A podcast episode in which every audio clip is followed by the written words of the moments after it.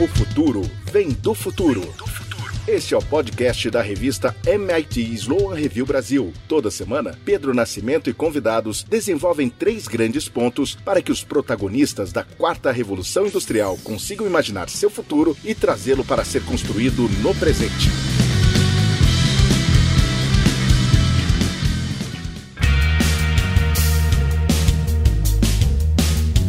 Saudações a você que já se decidiu para uma gestão e uma liderança inovadoras. A você que usa tecnologias e dados para servir pessoas. A você que se atreve a ser um pioneiro ou pioneira digital. Enfim, saudações a você que acredita que o futuro vem do futuro, porque a gente só consegue construir o que a gente imagina. Começamos aqui o sexto episódio de O Futuro Vem do Futuro, podcast da revista MIT Sloan Management Review Brasil. No episódio de hoje, convidamos o Paulo Belic, CEO e diretor de investimentos da Rio Bravo, além de ter sido um dos sócios fundadores da empresa. Ele também participa da organização não governamental Parceiros da Educação, através da qual o setor privado apoia o desenvolvimento da qualidade da escola pública. Conversamos sobre o momento atual do Brasil para investidores, sobre o nosso ambiente de negócios e sobre as mudanças que o Covid-19 nos traz como sociedade.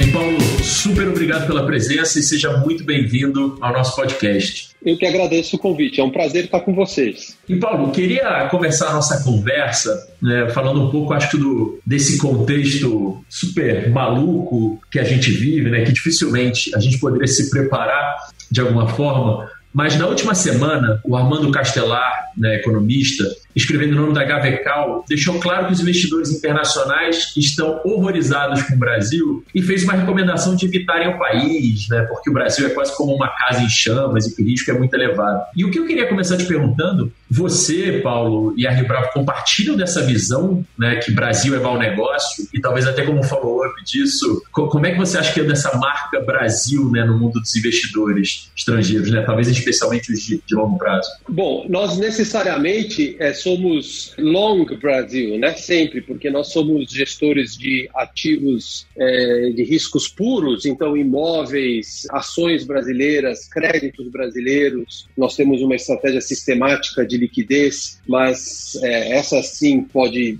ter posições mais é, vendidas. Mas estruturalmente a Rio Bravo é uma gestora de investimentos feita para operar de uma maneira com vistas a longo prazo, ativos para carregar no Brasil, mas administrando os riscos de uma forma adequada. Eu não tenho nenhuma dúvida de que nós estamos num momento muito ruim da percepção internacional da qualidade do risco Brasil. E isso tem a ver com é, variáveis macroeconômicas e também tem a ver com a postura da imagem, das preferências que o Brasil vem demonstrando como governo corrente federal com relação às suas posições em pautas que são muito consensuais dos mercados todos, tá? Então, por exemplo, num mundo em que todos os grandes gestores, como a BlackRock, para dar só um exemplo, migram para um comportamento dentro dos padrões do chamado ESG investing, né, que é Environmental, Social and Governance. É, o Brasil, é, na figura do presidente da República, de seus ministros e de seus representantes, bate seguidamente contra temas é, de preservação ambiental, desfaz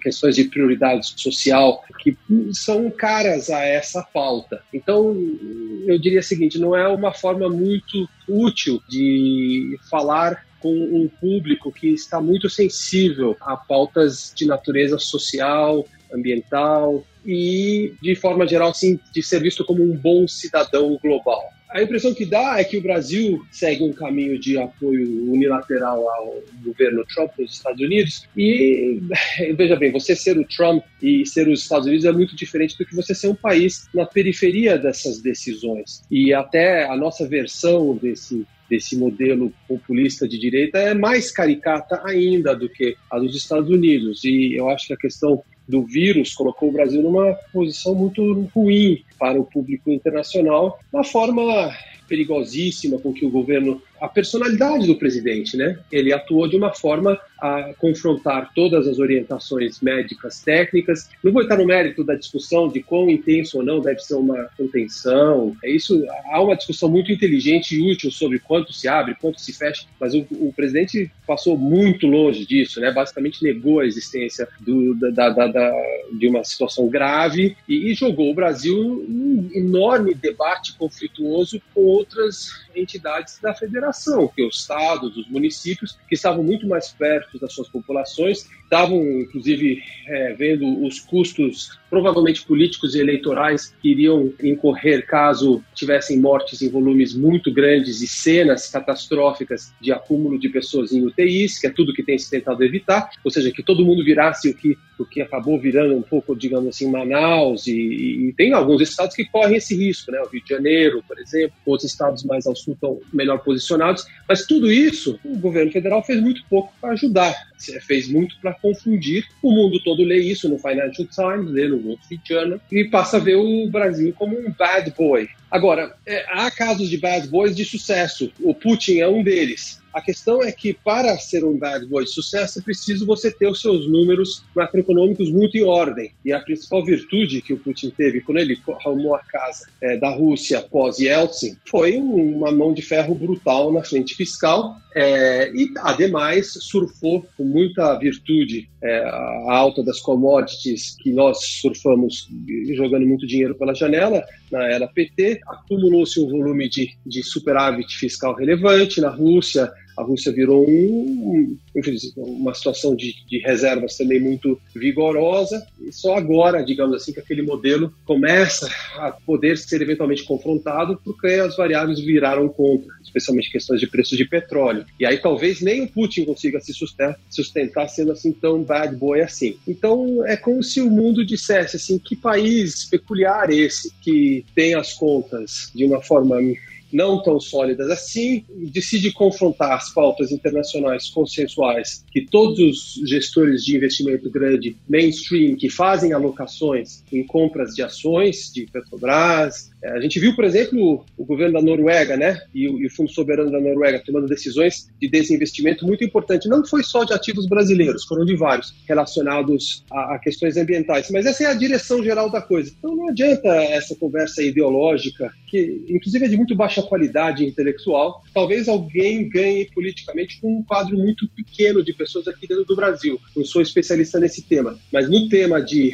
é, atrair capitais estrangeiros, isso fica muito ruim. Quando você soma isso o fato de que o Brasil, isso é uma virtude, nós conseguimos baixar os juros a um nível historicamente muito baixo, notadamente também porque o mundo internacional todo está com juros muito baixos, nós não estamos fazendo nada é, tão fora do padrão internacional assim, ao contrário, mas o spread para correr riscos de curto prazo, que é o que as pessoas estavam dispostas a correr, é, já não ficou tão atraente. Agora, correr riscos de longo prazo, aí, num país em que não se sabe direito se o presidente, inclusive, fala coisa com coisa, ou se os seus ministros sabem também exatamente do que eles vão fazer, inclusive fica assim sempre uma discussão sobre planos alternativos na economia, é natural que alguém como Armando Castelar, que é uma pessoa inteligente, preparada, leia isso e diga: isso é um momento para ou você é um especialista no Brasil, eu diria nós somos especialistas no Brasil, na Rubral, ou você não tem opção, não é o nosso caso e é o caso de muito pouca gente,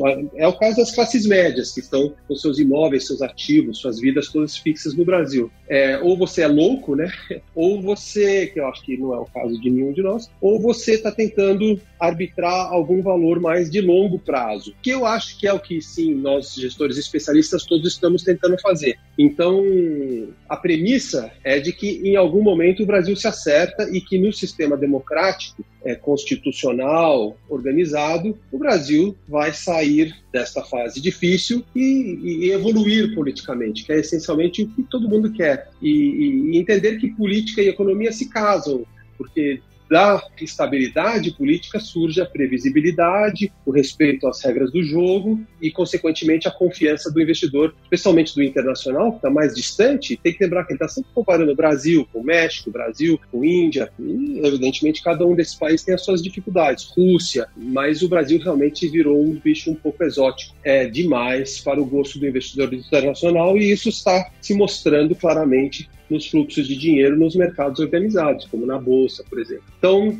é essa circunstância que eu vejo hoje. E, Paulo, concordo, inclusive, com o que você traz é, sobre né, essa percepção de que ou você é especialista em Brasil ou você é louco, né? considerando todo esse contexto, né? acho que é, é, fácil controlar a narrativa quando os números são bons, né? como você mesmo falou. Acho que agora tentar controlar a narrativa com números ruins talvez passe uma imagem ainda pior, de certa forma, né? de que quase como se a gente não soubesse tão bem é, é o que a gente está fazendo ou como a gente está lendo nesse contexto brasileiro, né? pelo menos falando de governo federal, você mesmo trouxe. E aí vem um, um, um ponto que eu queria explorar contigo, a, aproveitando que estamos falando com especialistas em Brasil, né, em um momento tão delicado como que a gente vive hoje, como vocês têm lidado com, com os investimentos hoje? Né? É um momento de novos investimentos para vocês ou de exits? de algum tipo? Enfim, como vocês têm lidado com isso, especialmente como vocês se preparam é, para o amanhã? Bom, a primeira coisa é que é, nós, 50,1% da Rio Bravo é de propriedade do grupo chinês Fosun e a outra parte somos os nós, os sócios fundadores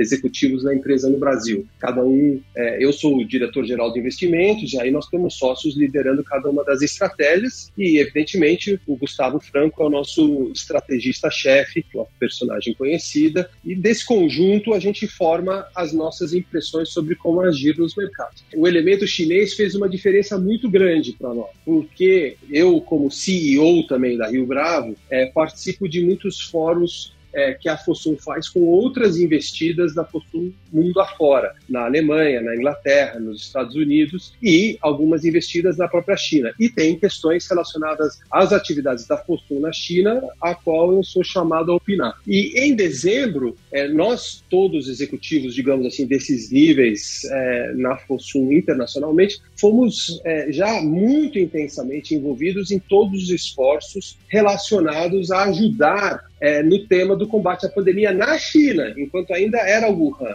Então, nós procuramos máscaras pelo mundo todo, procuramos roupas protetoras pelo mundo todo, discutimos com eles para que direção iam a questão dos, dos testes. Então, eu acho que isso nos serviu como um alerta muito cedo de que esse tema era de uma gravidade muito relevante. Então, em nenhum momento nós achamos que não haveria o surto no Brasil.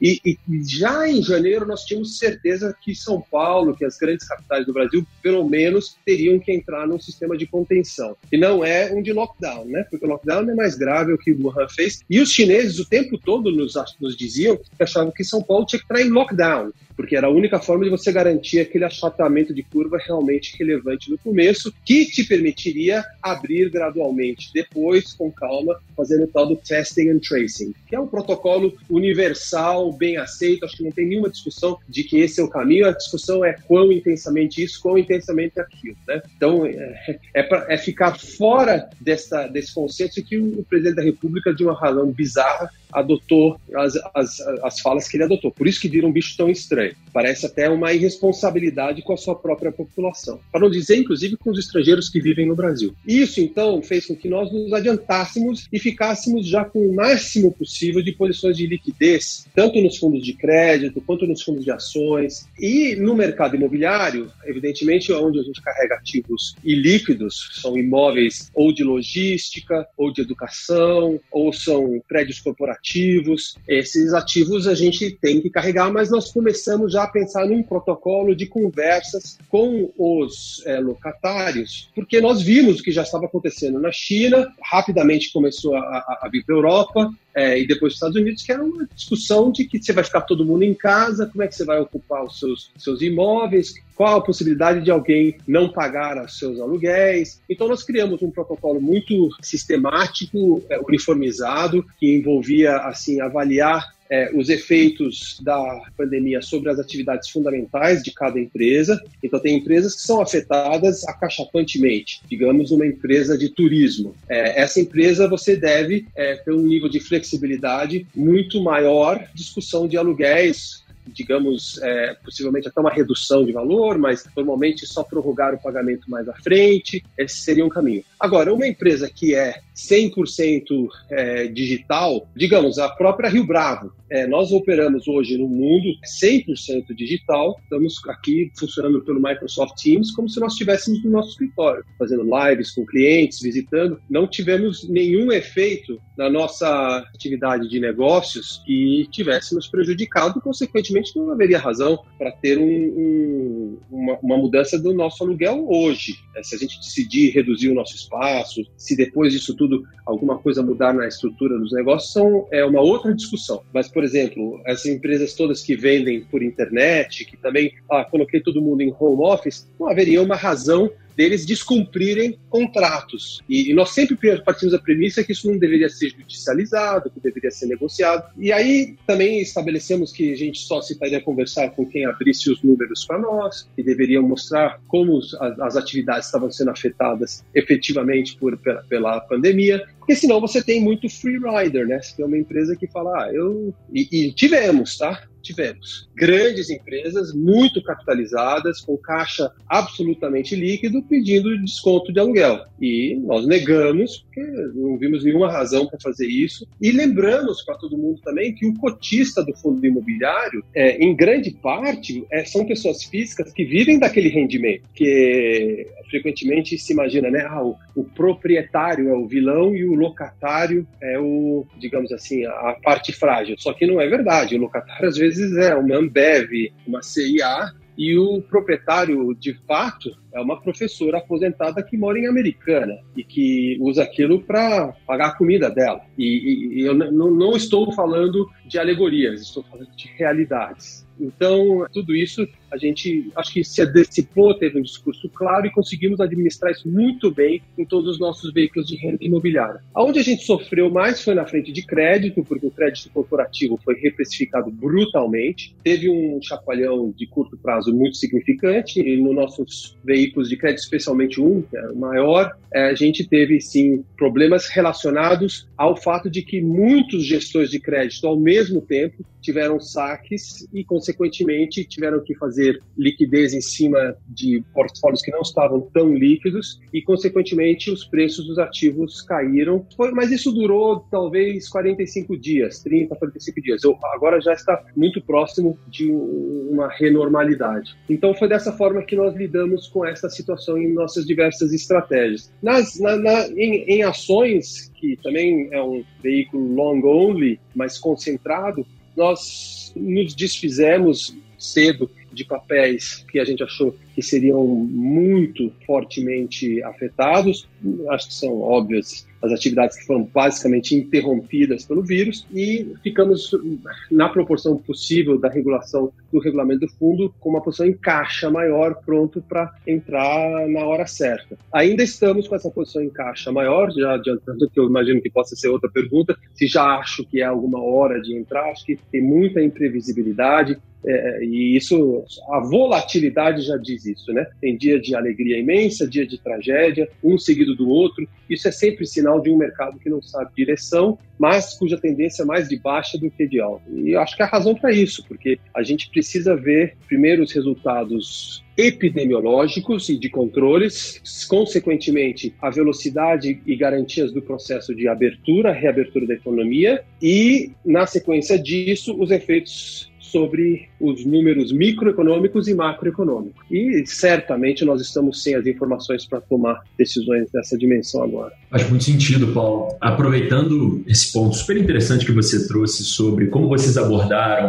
né, tanto as empresas do portfólio ou as empresas de certa forma, são clientes né, do, dos ativos no portfólio de vocês é, e como vocês se anteciparam a isso, uma curiosidade que eu tenho é, assim, vocês eram ao que parece sim, né? mas vocês já eram muito atuantes nas empresas investidas, nos investimentos de forma geral, em tempos normais, e, e isso mudou uh, nesse, nesse novo cenário. E eu, eu faço essa pergunta, na verdade, pela, pela seguinte razão. Para a gente está super evidente, né? a gente tem visto quase que de camarote né, Matiz Law Review, a necessidade de transformação uh, das empresas, né, de forma geral. Vocês, de alguma forma, orientam ou apoiam as empresas que vocês investem nesse movimento de transformação? E se sim, em que direção?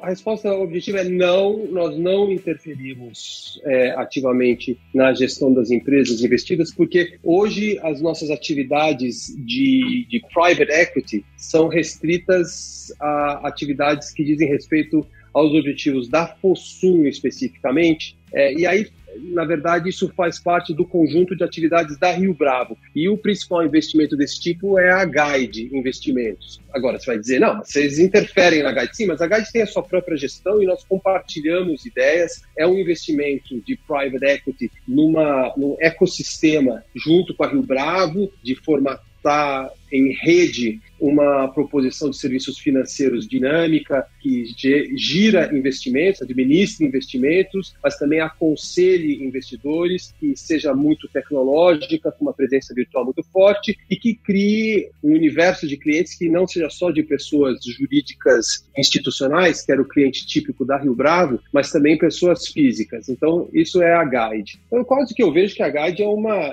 Vejo não, é assim, a Guide é uma empresa irmã nossa. Não é, apesar de ser um investimento com dinheiro proprietário da Fossum.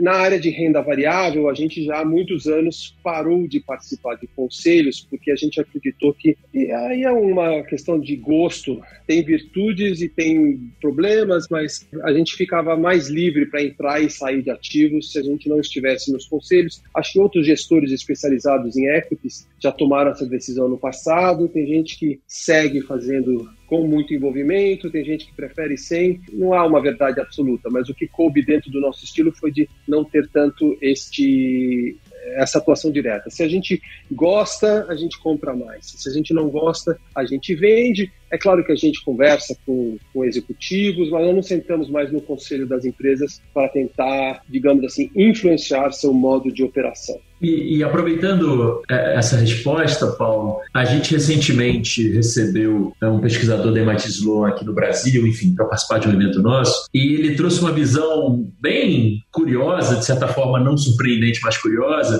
dizendo que entre os americanos existe um investidor brasileiro arquetípico, né? E ele fala muito dessa percepção do arquétipo do investidor brasileiro como 3G, né? Que foca em otimização e eficiência acima de tudo, que não necessariamente quer saber dos riscos. A gente ouviu muito também o diagnóstico dele de que o mundo dos empreendedores brasileiros é mais difícil, porque para fazer IPO, uma empresa realmente precisa ser muito grande no Brasil. Né? Até, enfim, sugeriu ideias como fazer um fundo com um ETP para empresas, startups brasileiras abrindo capital na Nasdaq, por exemplo. Enfim, obviamente, né, acho que tudo isso foi antes da pandemia, mas eu, eu queria muito te ouvir em relação. Qual é a sua opinião uh, em relação a isso, né?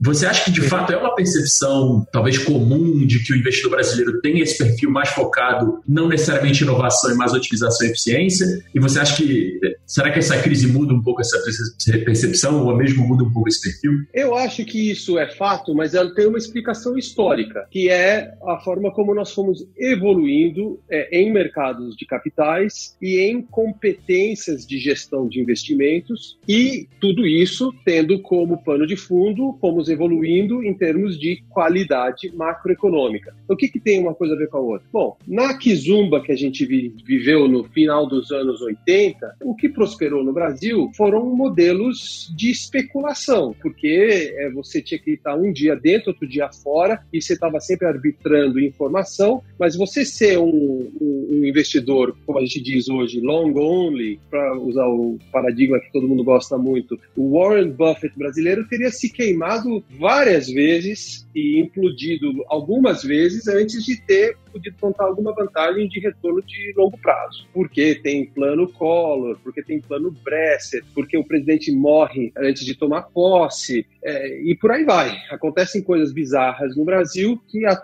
naquela época, e num ambiente de hiperinflação, maxi desvalorizações, então você tinha que estar muito perto da porta de saída, é muito líquido e, consequentemente, operando muito, é, digamos assim, de pé leve. Né? O termo especulação vem à mente, mas não precisa necessariamente ser especulativo no, no mau sentido, mas é mais especulação do que investimento. Investimento no sentido de alocação de capital, formação de portfólios, diversificação de longo prazo, tudo isso vem vindo depois especialmente depois do plano real, que você começou a ter algum nível de previsibilidade macroeconômica e também, é, mesmo com as dificuldades no começo do governo Fernando Henrique, foi feito um ajuste fiscal mais forte no segundo mandato, depois evoluímos na frente fiscal muita benesse internacional, de fluxos internacionais, né? Do, do, do, do, super ciclo do boom das commodities nos governos, no primeiro mandato do governo Lula, mas vamos dar mérito a quem estava lá, fez uma, uma política fiscal relativamente prudente, o Brasil nunca foi um grande virtuoso fiscal, mas o fato é Aí, o precursor de, um modelo de alocação de capitais mais de longo prazo foi o mesmo que foi o grande vencedor do modelo, digamos assim, mais especulativo da volatilidade, que foi o Jorge Paulo Leman. Então, o Garantia, o Banco Garantia, que vamos dizer assim, que é o super-herói do mundo dos anos 80 e, e, anos 90, ele já fez nascer dentro dele, o que era naquela época a GP, é, numa tentativa de criar uma entidade de alocação tipo private equity no Brasil. Mas já usando o que ele tinha como ativo é, de experiência de alocação dita ilíquida, que era especialmente lojas americanas e, vamos ao que mais importa, Ambev. Muito bem. Ambas empresas e essas experiências eram de empresas de produtos.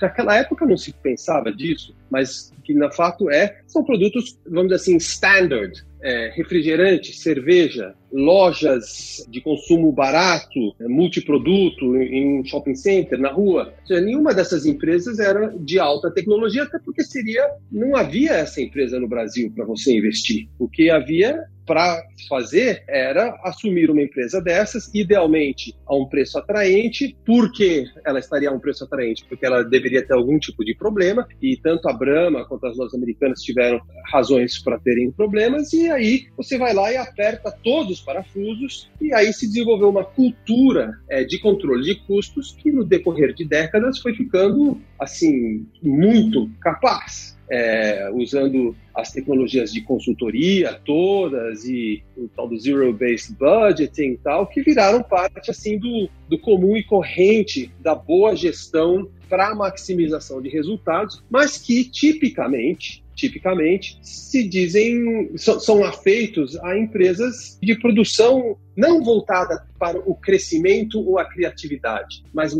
para maximização de margens. Então, empurra capital de giro para dentro, para cima do fornecedor, reduz custo todos os anos com essa ideia de que todo mundo vai ser revisto a necessidade de cada elemento a cada ano, faz um processo de up or out, né, de pessoas, ou seja, ou você performou ou você está fora, e se você performou, você vai ser extremamente bem compensado. São modelos de compensação, de gestão, que dizem respeito a otimizar alguma coisa que já existe e que provavelmente envolve um processo industrial relativamente previsível e aonde é, você não está precisando reinventar um business. Por quê? Porque esse modelo não é um modelo que faz nascer uma Apple, aonde você precisa incentivar a tomada, como você diz, de riscos, de iniciativas, de ideias que são contraditórias com tanta preocupação com custo, por exemplo. Essas pessoas também, frequentemente, não são satisfeitas com um sistema de remuneração que tem um elemento de competitividade entre pessoas muito grande, aonde uma parcela já prevista de pessoas não vai receber bônus nenhum, sabe?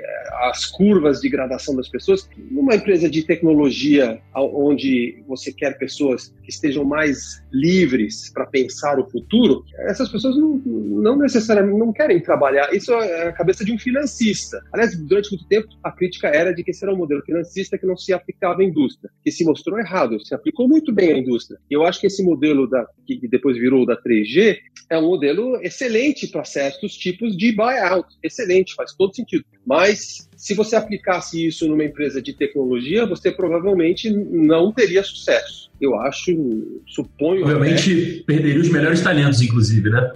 Você perderia os talentos. Eu, eu, eu, não... Tanto é que não me surpreende que deste modelo de negócios não surgiu mesmo nenhuma inovação relevante. Porque não vai surgir isso nem por acidente. Os mecanismos de incentivo, de comando e controle são completamente o oposto. Do... O oposto não são muito distintos dos que você precisa para desenvolver um ambiente de criação. Agora, tudo isso também tem que ser levado em conta que, do que nós estamos falando. Por que mesmo alguém haveria de empreitar algum tipo de negócio tão criativo no Brasil num ambiente que macroeconomicamente se prova ainda muito volátil? Porque vamos lembrar que o Vale do Silício não nasceu por acaso no Vale do Silício. Então você tem uma rede de construção de conhecimento nas universidades americanas estúpida. Nós estamos falando do país que desde 1945 lidera inequivocamente a produção científica mundial e, e, e numa rede de universidades sem paralelo de funding capital e onde a Califórnia oferecia uma série de condições de qualidade de vida e um ambiente de negócios muito facilitado para coisas criarem, nascerem de uma garagem, simplificadamente, uma vida fiscal simples, relações trabalhistas simples. O Brasil é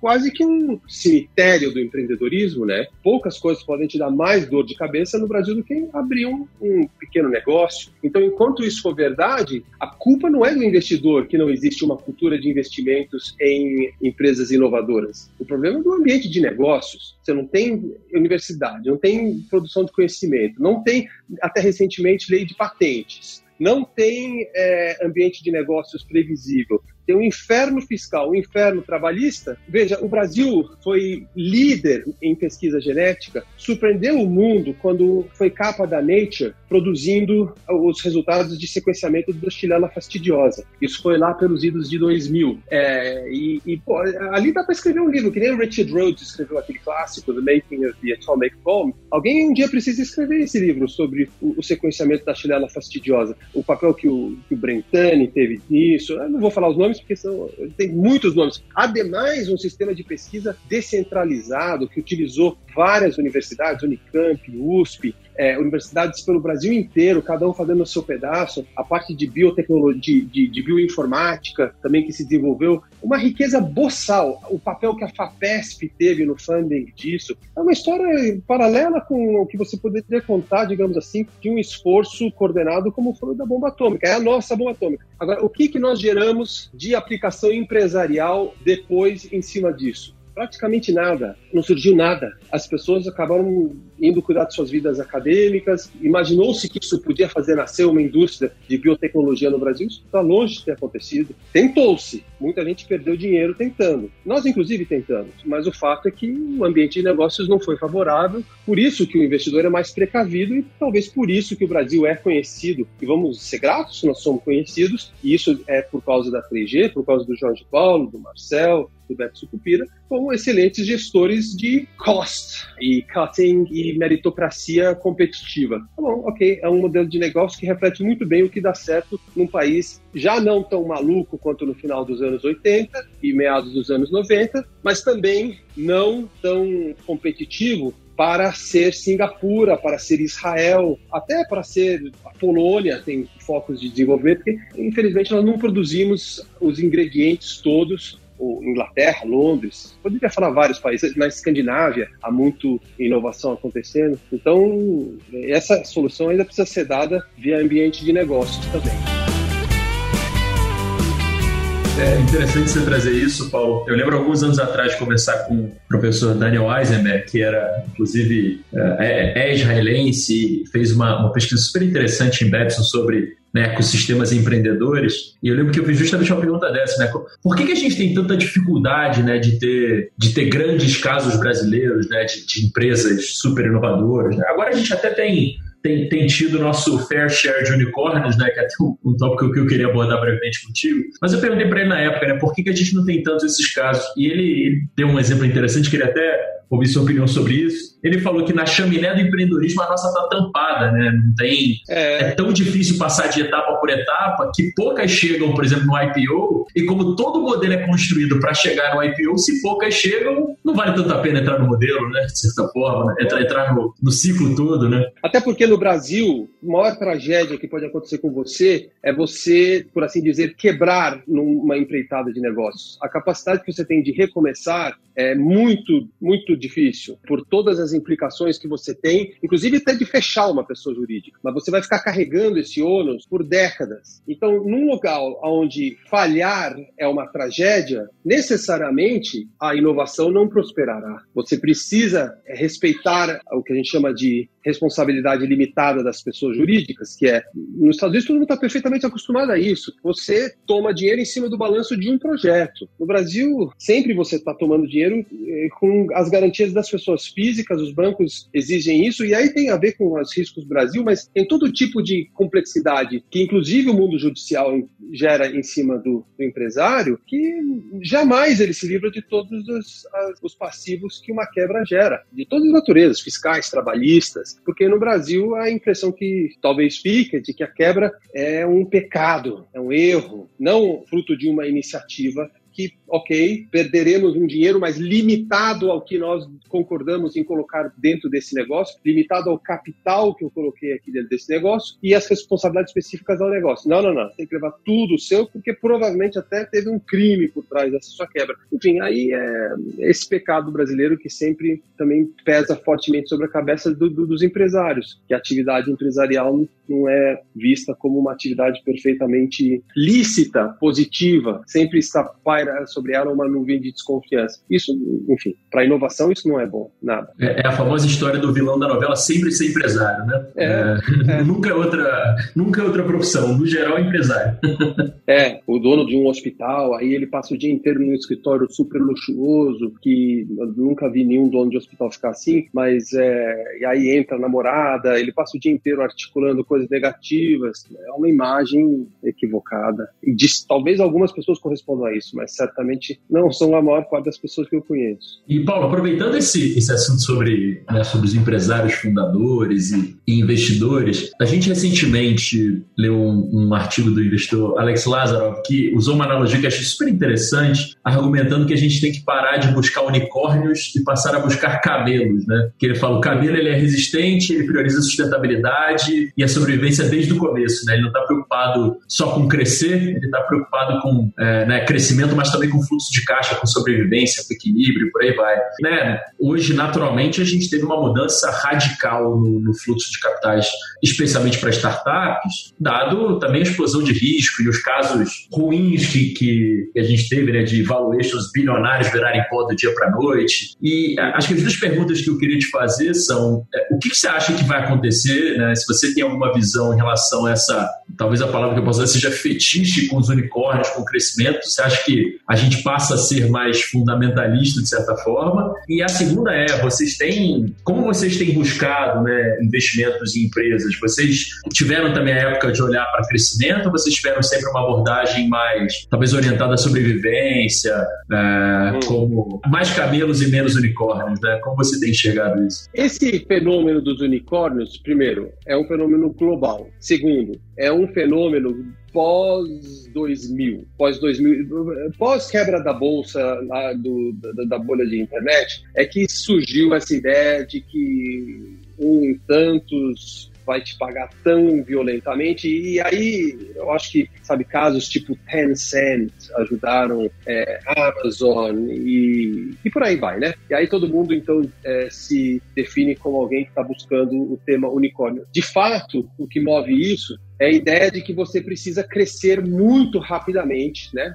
Escalar muito rapidamente. Tem toda uma tecnologia de, de startups e de venture capital investing que se desenvolveu a partir disso. Eu, eu não conheço isso bem, só ouço falar e leio, mas as pessoas que são especialistas em Vale do Silício conhecem isso tudo muito bem. Uh, os smart startups, quanto que você controla custo versus quanto que você investe no top line. Mas o fato é de que todo mundo quer crescer muito rápido, o que importa é a linha de cima, não importa tanto a linha de baixo. E aí o modelo da Amazon, né, vem à mente na cabeça de todo mundo, porque começou vendendo livro e ocupou um espaço quase que universal nas atividades econômicas da humanidade, mas muito em cima do fato de que ela principalmente conseguia se capitalizar muito rapidamente, desprezar questões de margens operacionais num primeiro momento, fazer um quiz nos mercados onde ela opera através de uma super maximização de eficiência, tecnologia logística e um crescimento ininterrupto em cima desse modelo. Algumas incorporações no meio do caminho, outras nem precisavam incorporar, deixa todo mundo quebrar em volta dele. É, livrarias, por exemplo, é uma delas. A gente teve uma fase no começo da Rio Bravo que nós fizemos bastante investimento em venture capital. Não fomos bem sucedidos, mas também não fomos mal sucedidos.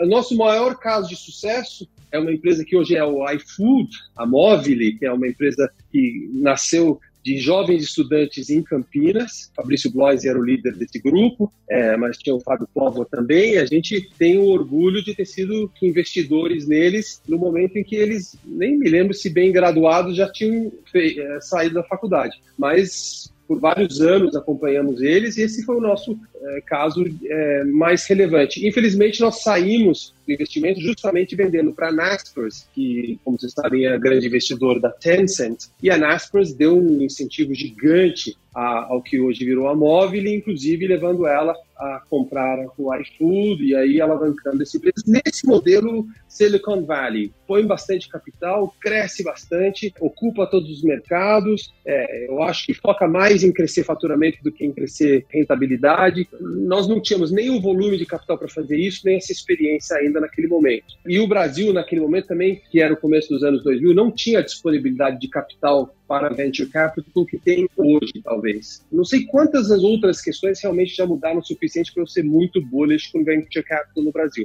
mas tem mais dinheiro hoje disponível. Isso quer dizer o seguinte: quando você coloca dinheiro, você sabe que pode depois ter uma segunda, uma terceira, uma quarta rodada. E muitas empresas morreram no Brasil, boas ideias, porque não teve segunda, terceira, quarta rodada. Elas morriam de inanição por falta de capital. E os fundos, por regras impostas pelos fundos de pensão brasileiros, que eram os, os principais investidores dos fundos, contra a ideia principal que a maioria dos gestores tinham, mas os fundos não permitiam que você reinvestisse dinheiro na mesma empresa era um contrassenso total, né? Porque você deveria, por regra, parar de investir nas que estão dando errado e dobrar a aposta no que está dando certo. Isso seria o jogo lógico, estatístico, pró-mercado, que repete o ciclo do Silicon Valley. Isso, por regra, estava proibido. Então, infelizmente, até por isso que a gente teve que sair da Compera, porque o fundo tinha chegado a, um, um, um, uma data de vencimento, nós precisávamos fazer as cotas para poder devolver o dinheiro aos cotistas. E essa Compera depois virou a Móvel, que é o que ela é hoje. Mas ela sempre foi uma empresa positiva, progressiva, para frente. Foi uma a primeira atividade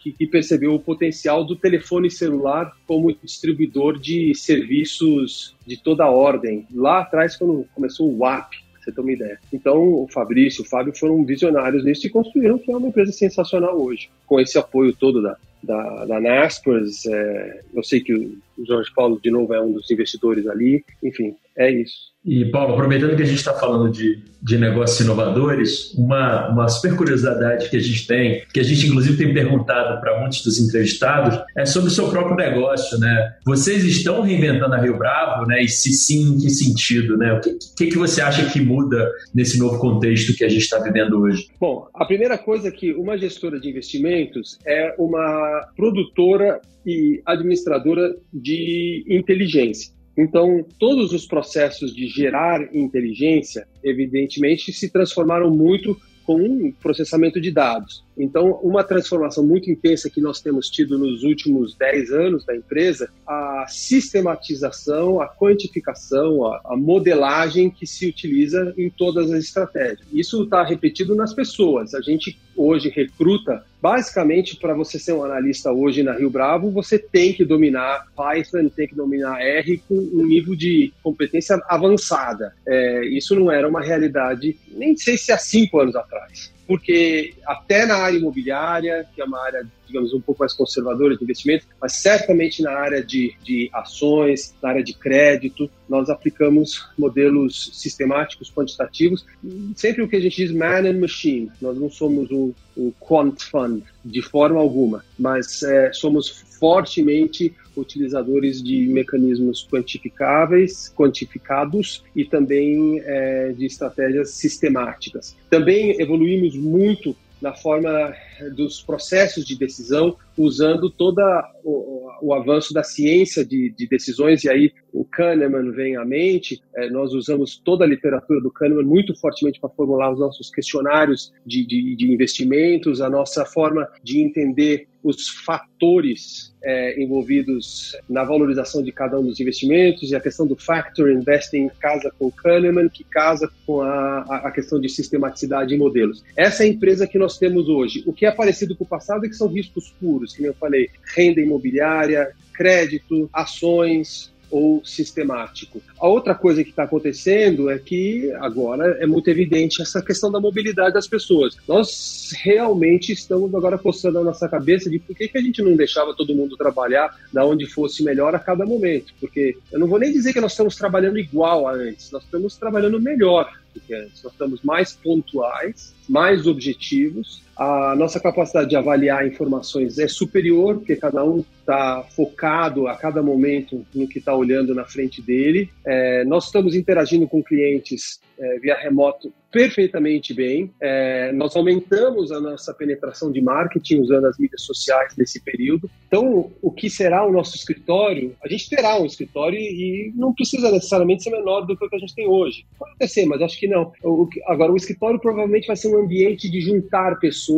Já era, né? Um ambiente bastante aberto, mas provavelmente você não precisa de fileiras de estações de trabalho, porque a estação de trabalho cada um tem na sua casa. A ideia de uma linha de montagem só que de computadores, todo mundo olhando seus Excel ou seu Microsoft Teams. Isso eu estou aqui, por exemplo, na casa da minha irmã, enquanto eu falo com você, que ela toca um café, um, um restaurante, eu estava ajudando ela a discutir uma questão de uns pratos. Eu posso sair, atender você e continuar meu trabalho na Rio Bravo perfeitamente, porque eu estou com AirPod, iPhone. Vi uma reunião antes dessa sobre relações com clientes, vi todos os relatórios. Então, acho que isso sim faz uma diferença enorme para um público. Eu, eu acho que as pessoas que querem trabalhar na Rio Bravo são muito parecidas com as pessoas que querem trabalhar na Apple ou querem trabalhar numa startup em Los Angeles. É, são brasileiros, são pessoas é, muito bem estudadas, tem muitas mulheres, muitas mulheres mesmo. Nós temos mulheres no nível sênior muito alto. É, é um ambiente é, muito aberto a todo tipo de,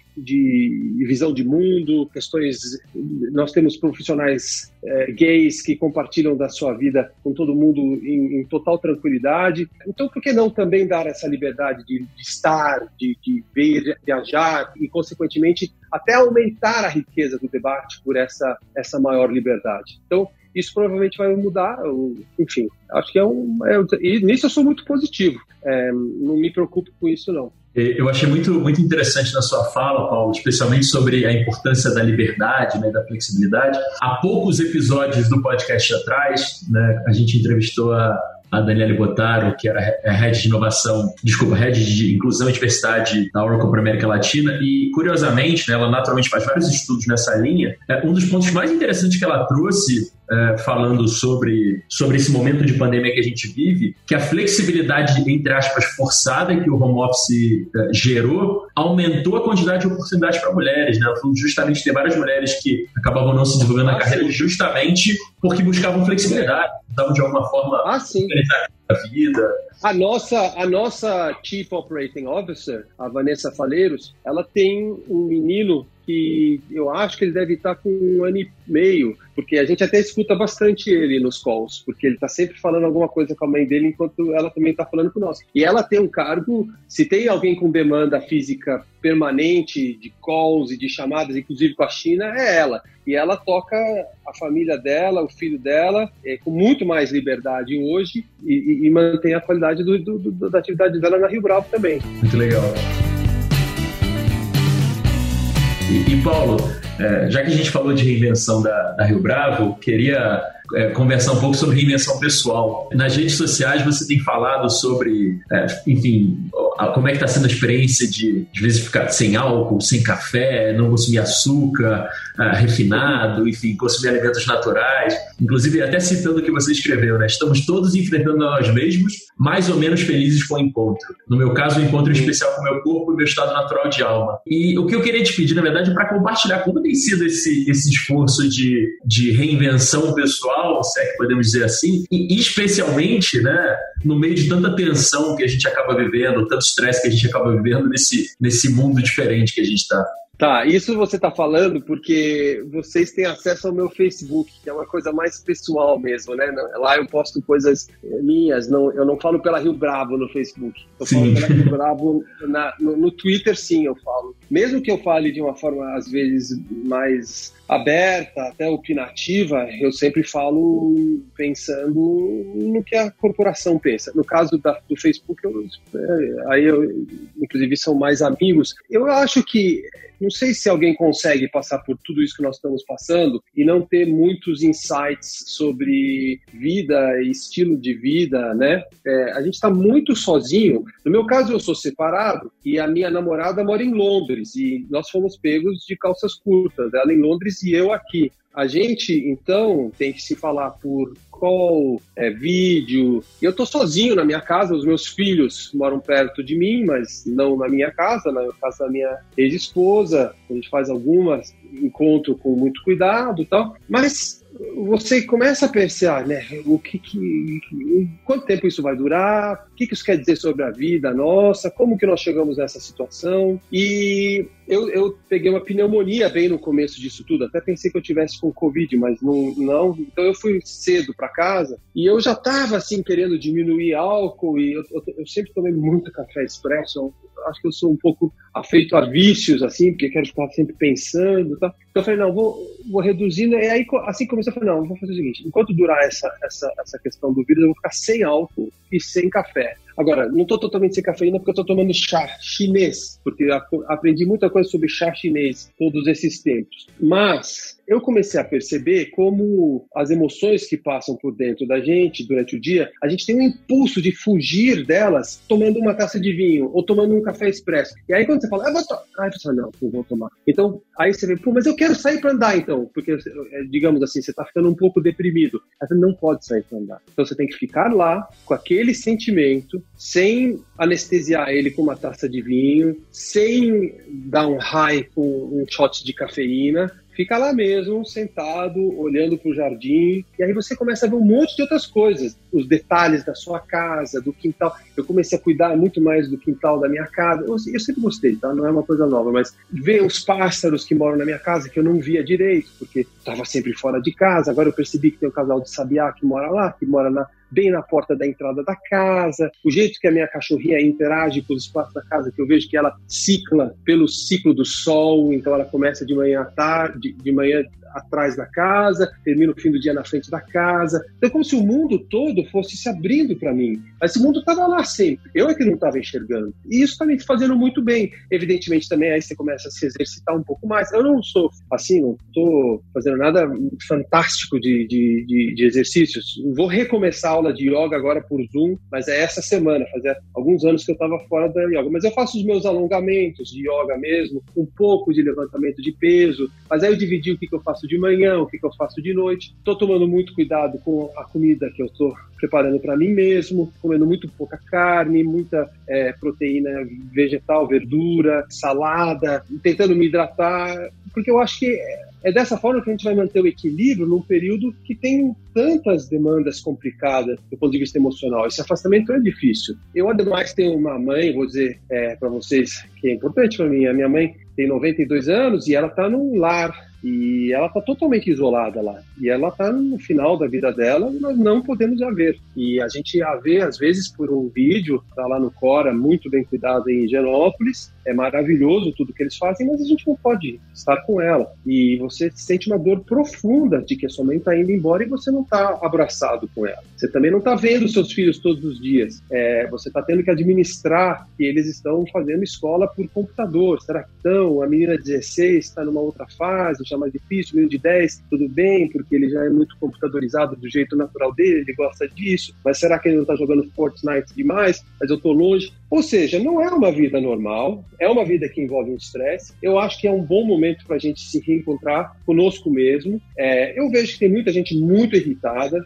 Eu acho que tendem a ser pessoas mais individualistas, francamente, porque não é possível não perceber a gravidade da situação que nós estamos, a ponto de negar assim a relevância fundamental de se controlar o, alastramento dessa doença pelo bem da sociedade como um todo. Aliás, a primeira coisa que vem à mente é que, no final das contas, então existe mesmo sociedade. Que a gente caminhava para uma ideia de que não, só existem indivíduos, sociedade não existe. Né? Um pouco que a Margaret Thatcher falou no parlamento, e eu adoro a Margaret Thatcher, eu sou grande admirador do que ela fez pela Inglaterra, sei muito bem o que, que o Reino Unido seria se não fosse ela, até porque morei três anos, menino, em Londres nos anos 70, sei bem o que, que era o efeito do, do Labour Government lá mas a sociedade existe sim. E, na verdade, nós somos, ao mesmo tempo, indivíduos e seres sociais. Nós não somos nem só sociedade, nem seres individuais. E eu acho que é, esse vírus trouxe essa notícia para a gente. E que só assim que vale a pena viver. Porque, de outra forma, a gente vai para algum fim e não é legal esse fim. Então é isso. Incrível, Paulo. Obrigado demais por compartilhar. É, a, gente, a gente tem falado muito sobre isso, inclusive no, no, no nosso time, né, na MIT Zoom Review, que não dá mais para compartimentalizar tanto a vida. Né? A gente sempre compartimentalizou muito, é, especialmente essa separação entre casa e trabalho, e essas barreiras foram brutalmente derrubadas do dia para o outro. Né? Então, e talvez, inclusive, essas experiências são as experiências que vão nos tornar, né, não só, obviamente, pais, filhos, irmãos, melhores, mas também líderes melhores, né? também executivos melhores, também. Ah, eu acho que é só você olhar, melhores. por exemplo, olha quantos países que são exemplos de, de muita coisa positiva. Veja, não estou com isso dizendo que alguém é perfeito nem inquestionável, mas veja, Israel, em grande parte, é um exemplo maravilhoso de sucesso, porque pessoas vieram de um sofrimento gigantesco e se dispuseram a mais ainda, que foi construir um país num lugar inóspito. E tem desafios imensos pela frente, milhões de problemas, inclusive de integração entre povos, não se discute isso. Mas também não se discute o sucesso fantástico que é a, a, a riqueza que Israel conseguiu implantar num deserto inóspito, certo? Uma democracia pujante, uma sociedade altamente inovadora. Singapura. Singapura era um porto abandonado dos ingleses, que os ingleses não tinham mais o que fazer com aquilo militarmente, não tinham dinheiro para bancar mais aquilo. É, então falaram lá para os caras, toca esse troço aqui, vocês aqui. Da, da... E aí aquela pontinha se desligou do resto do continente, porque o resto do continente estava fazendo tanta confusão entre si sobre a direção das coisas, e aí o Lee Kuan Yew, com todos os problemas que teve, e aí, de novo, não estou fazendo ninguém de mas em cima de uma dificuldade suprema, construiu um polo de riqueza fantástico, se alavancando em cima do que tinha de bom, que era uma localização logística, mas podia não ter nada. Podia ser um. um, um o Brasil, contrariamente, tem sempre tanto que talvez a contenção nos faça bem no sentido de ser mais útil para nós do que a abundância, porque a abundância não nos faz muito bem no Brasil. É provavelmente a mãe dos nossos vícios. A ideia de que sempre tem uma manhã, de que a comida está sempre disponível. Então, nós não havíamos mesmo passado por nenhuma guerra. Eu sou filho de um polonês que passou cinco anos preso na Alemanha, depois que os alemães invadiram o país dele, e ele estava lutando a cavalo na frente alemã, como parte da cavalaria polonesa, reconstruiu a vida dele, tendo passado pela Inglaterra, num momento pior do pós-guerra da Inglaterra, e aí fez uma vida dele novo aqui no Brasil. Era visível na atitude dele de vida que para ele viver era o que era importante, a possibilidade de estar vivo e de recomeçar em quaisquer circunstâncias. Ele não teve uma vida fácil em nenhum momento, é, mas também não tinha pena de si próprio. E ele, toda uma geração de imigrantes, construiu a vida que depois virou a nossa e que nós podemos ser quem nós somos hoje, porque eles souberam viver com contenção, com superar dificuldades, falta de coisas. Então, eu acho que, então, nesse sentido, com toda franqueza, eu acho que isso pode ser um, um momento muito bom para todos nós. Paulo, para fechar nossa conversa, é, que poderia durar horas, mas, mas acho que é, precisamos amarrar naturalmente. Eu queria uma visão um pouco de futuro, né, do futuro a partir de agora. O plano real, né, que se deve muito ao, ao ex-presidente do Banco Central, Gustavo Franco, né, que também é sócio fundador do Rio Bravo, foi naturalmente um transformador né, para o nosso país. E, e como você mesmo falou, né, foi muita partir dessa estabilidade que a gente começou a construir um novo Brasil, né, um pouquinho mais de previsibilidade, talvez. É, e, e, se agora havia perspectiva né, de mais reformas, elas já não vieram, e agora com, com a pandemia a gente naturalmente está tendo mais desafios, como a gente abordou no começo da conversa. Então, uma pergunta, óbvio, não estou buscando nenhuma previsão, por saber que esse é o momento que é impossível, mas na sua percepção, né, na percepção da Rio Bravo, e aí pode misturar Paulo Rio Bravo se preferir, o que, que você acha que acontece agora? Né? Qual o cenário de retomada né, que vocês têm trabalhado, que você tem refletido sobre? É um cenário de uma retomada muito gradual. Certamente não é uma retomada acelerada, não há nenhum elemento para você supor que seria. Digo, vou falar da retomada do ponto de vista dos fundamentos e da atividade da economia real. O que o mercado vai fazer, só Deus sabe. Pode muito bem ser que o mercado antecipe toda uma perspectiva positiva e loucamente suba muito rapidamente para depois realizar lucros é, também muito rapidamente antes das coisas acontecerem. Isso daí se movimenta por outras variáveis. Agora, do ponto de vista fundamentos da economia e microeconomia, certamente vai ser um processo de saída de uma UTI. Ninguém sai da UTI para jogar uma partida de futebol. Você vai passar vários meses em casa, aprendendo a andar de novo. Nós tivemos uma UTI depois de um acidente de automóvel. Tem pino nos ossos, tem que fazer fisioterapia. E esse paralelo, eu acho que não há nenhuma razão para você não acreditar que seja isso. Nós vamos ter indústrias inteiras alejadas, talvez inviáveis, é, nós vamos ter problemas de crises de dívida para resolver, algumas que serão resolvíveis, outras que não serão, e mais importantemente do que tudo, todas as sociedades terão que dizer como que elas vão resolver os seus problemas fiscais, tendo gasto o dinheiro que terão gasto é, para viabilizar a sobrevivência nesse período muito difícil. Para algumas sociedades será mais fácil, para a Alemanha, para os Estados Unidos, para algumas será mais difícil. Brasil, o, nós estamos saindo numa situação, nós não éramos lá nenhum grande virtuoso fiscal e agora nos endividamos, nos endividaremos mais. Então, o Brasil, sem dúvida nenhuma, vai se encontrar de frente uma decisão única que pode ser, que é de verdadeiramente tomar a direção de virar uma sociedade produtiva. Curiosamente, depois de toda essa situação do Estado, o que nós vamos precisar é de muito menos Estado, muito menos Estado na frente frente fiscal, na frente de controles, na frente de interferências. Agora, um Estado provavelmente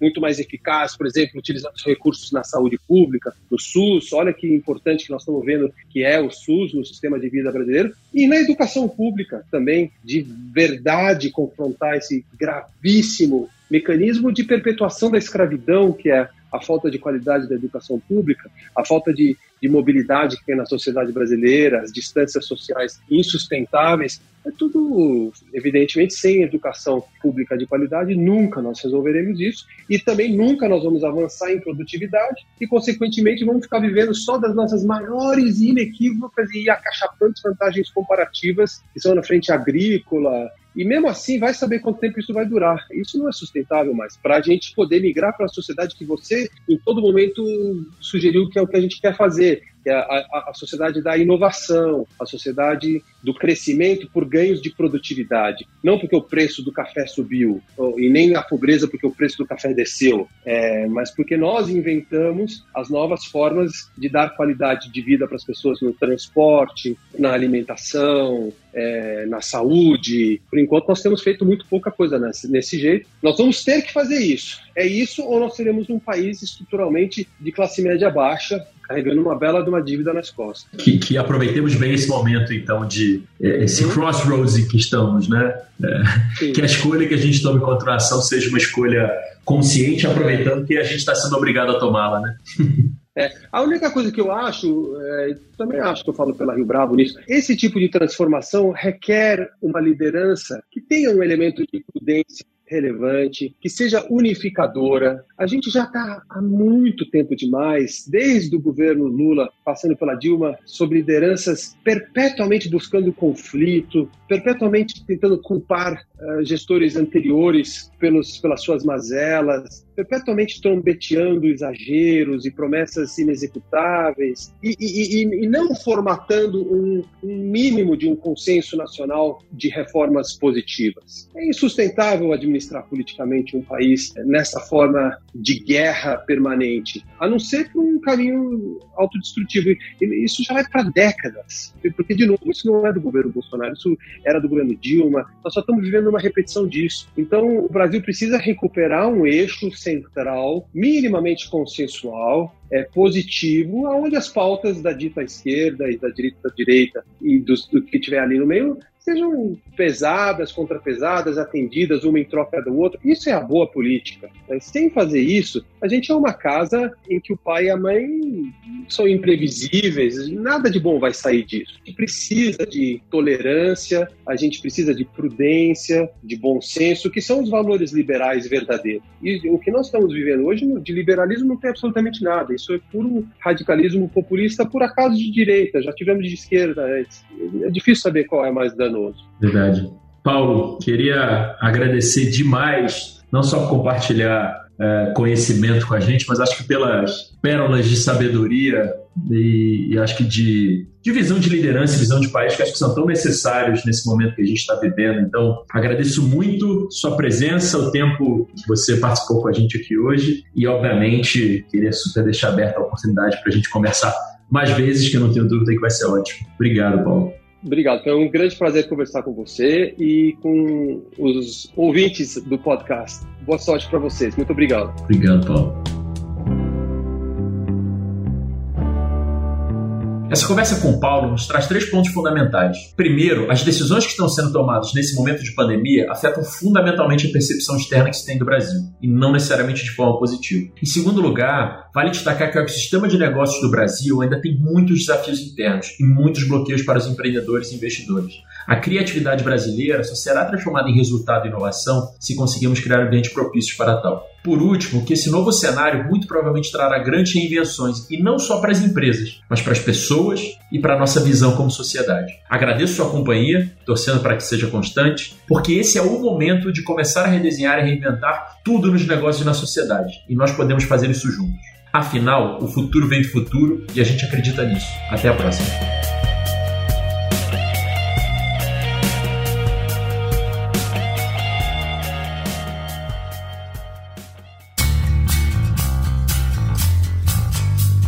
Este foi O Futuro Vem do Futuro, o podcast da revista MIT Sloan Review Brasil, com mais três grandes pontos que ajudam os protagonistas da quarta revolução industrial a imaginar seu futuro e trazê-lo para ser construído no presente. Conheça mais sobre nós em mitsloanreview.com.br. Muito obrigado por sua companhia e até a próxima.